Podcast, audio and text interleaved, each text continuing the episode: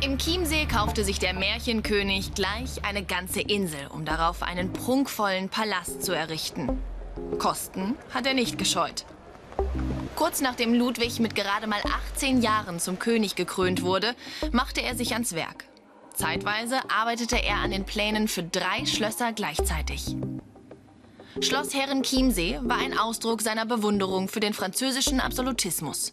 Herrenchiemsee sollte dabei, anders als Versailles, weder Machtzentrum noch Mittelpunkt der Gesellschaft sein. Ludwig suchte die Illusion einer vergangenen Welt und die Abgeschiedenheit.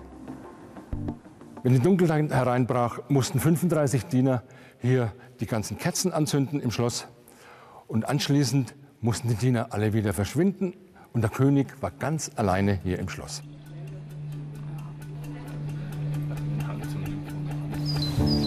Weithin sichtbar und unnahbar zugleich. Schloss Neuschwanstein am Fuß der Allgäuer Alpen. Auch sein wohl berühmtestes Schloss hat der König eigentlich nur für sich bauen lassen. Mit Neuschwanstein hat er das Mittelalter wieder auferstehen lassen. Eine Burg mit einem Sängersaal als Denkmal für die ritterliche Kultur. Und doch war Ludwig auch ein Kind seiner Zeit. Er liebte den technischen Fortschritt. Seine Ritterburg sollte Telefon und fließendes Wasser haben. Wie schon beim Schloss Herrenchiemsee hat Ludwig die Fertigstellung von Neuschwanstein nicht mehr erlebt.